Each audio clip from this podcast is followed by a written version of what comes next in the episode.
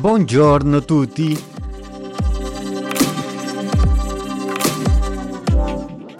Luca.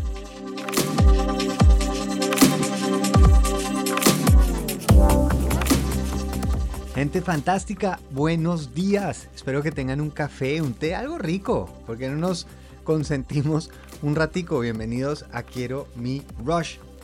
Hoy quiero seguir hablando acerca del largo plazo, esa mirada hacia dónde podemos llegar con esos actos repetidos si nos mantenemos en una dirección. En la evolución hay un nombre que es clave y la verdad es que no sabía que tenía ese nombre, pero ese nombre es Luca. Y Luca quiere decir Last Universal Common Ancestor, es decir, nuestro último ancestro común universal. ¿Qué quiere decir esto? De esta célula surgió toda la vida que vemos en el planeta. Mentira, vemos en este momento el 1% de la vida que ha surgido en este planeta. El otro 99% ya se extinguió.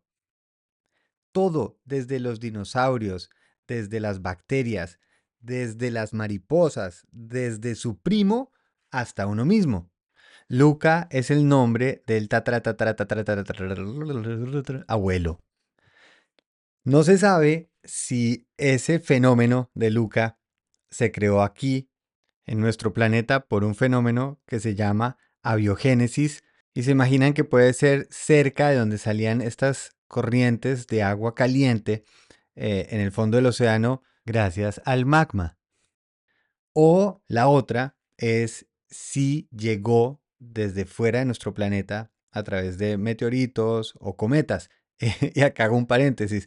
En el viaje mío de psilocibina, de las primeras cosas que me imaginé es que venía dentro de un cometa y yo estaba diciendo, ¿qué es esto? Y llegaba al planeta Tierra.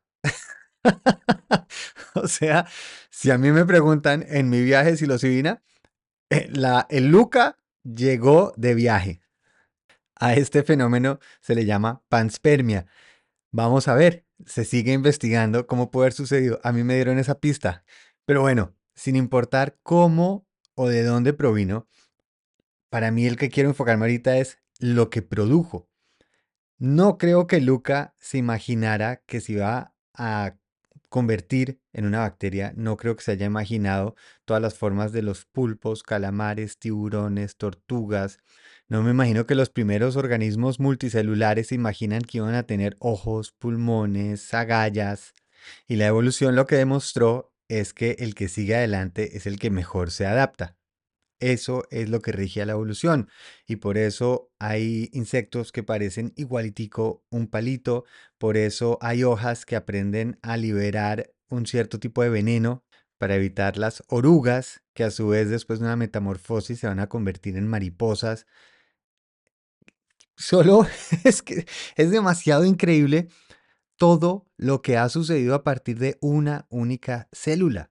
Y a mí me pasa cada vez que uno ve un animal como un camaleón o un pulpo que pueden cambiar el color de la piel para poder mimetizarse, que haya un pececito que puede diseñar con piedras, que haya animales que pueden volar, que haya animales que pueden nadar, que haya animales que pueden vivir en el agua y en la tierra, todo por millones de años simplemente adaptándose, encontrando su camino. A mí me cuesta. De todas formas, cada vez que veo la perfección de ese animal, uno solo dice, pero ¿cómo, hijo madre, llegó ese mamífero a aprender a volar sin poder ver como lo hace el murciélago? ¿Cómo la hoja de una planta aprende a sacar unas manchitas para que parezca que ya tiene huevos de orugas para que no lleguen otras orugas diferentes? Pues todo esto sucede porque tuvo tiempo porque ha tenido miles y miles y miles de generaciones para ir probando, adaptando, ver qué funciona, qué no. Nosotros nos imaginamos que las cosas suceden rápido, que de pronto llega un día y aparece de un huevo la gallina que vemos hoy en día. Y se nos olvida los millones de años que han pasado, que vienen de los dinosaurios. Y por eso pensar que todos venimos de ese Luca, pues la cabeza como que hace un claro cortocircuito.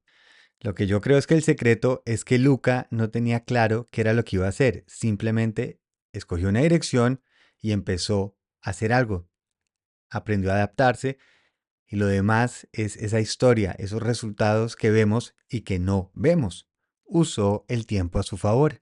Y porque no nos damos cuenta de ese proceso o de esa mejora o de esos cambios que están sucediendo, creemos que entonces no puede llegar a suceder. Y ahí es donde toca volver a nuestro ancestro, a ese Luca, acordarnos que tenemos algo por dentro que se está creando, que está buscando una dirección, que está encontrando su camino y si continuamos y persistimos, se va a formar algo absolutamente increíble, mágico, no porque lo estamos diseñando, sino porque estamos permitiéndolo. Por eso hay una diferencia tan grande entre pensar que esta es mi vida o si esto es algo de un paso más. Vengo de hombros de gigantes y estoy participando en el proceso de las futuras generaciones, de mis hijos, de mis sobrinos, de mis primos, de los próximos Luquitas. Que no lo podamos ver no significa que no está ocurriendo, pero al final eso que ya está sucediendo es lo más increíble. Ese trabajo que estamos aprendiendo, esa carrera que estamos estudiando, esa relación en la que estamos creciendo. Lo que nos hace falta a veces es recordarlo, recordar que tenemos ese Luca por dentro. Cuando empezamos a tener dudas de, uy, yo no sé si estoy haciendo lo que debería, mire qué mal, cómo me está costando, me estoy sintiendo incómodo, este es un mal día, en ese momento hay que volver al otro Luca. yo no sé si han visto esa película de Pixar que es buenísima, es súper buena, que se llama Luca. Y no tengo ni idea si es casualidad o así son de genios los de Pixar, pero es la historia de un niño que es un monstruo marino y sale a la tierra en, esta, en este lugar del sur de Italia y consigue un nuevo amigo. Él sale esta vez en forma de niño y cuenta la historia de cómo se está adaptando a esa vida de un pueblo.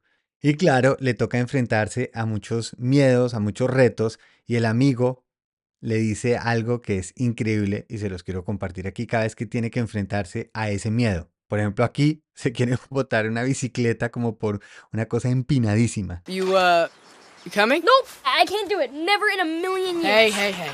I know your problem. You got a Bruno in your head. A Bruno. Yeah, I get one too sometimes. Alberto, you can't. Alberto, you're gonna die. Alberto, don't put that in your mouth. Luca, it's simple. Don't listen to stupid Bruno. Silencio, Bruno. Silencio Bruno. Louder. Silencio, Bruno. Silencio Bruno. Silencio, Bruno. Silencio Bruno. Can you still hear him? Nope, just you. Good. Now hang on. Andiamo. Silencio, Bruno. Esa es la invitación de hoy. Todos tenemos un Luca por dentro, literalmente. Lo más cierto que existe, tenemos ese Luca podemos utilizar ese silencio, Bruno, cuando empezamos a dudar de nuestro proceso, de nuestro poder de adaptación. Pero ahí está la magia. Cuando persistimos, seguimos a ver qué sucede. Sigamos un poquito más adelante. Imagínense si la pobre oruga se definiera porque le dicen mucho gusano tan gordo. Está diciendo, espere y verá. En el largo plazo no es tanto lo que soy, sino en la dirección de lo que me estoy convirtiendo. Muy feliz viaje.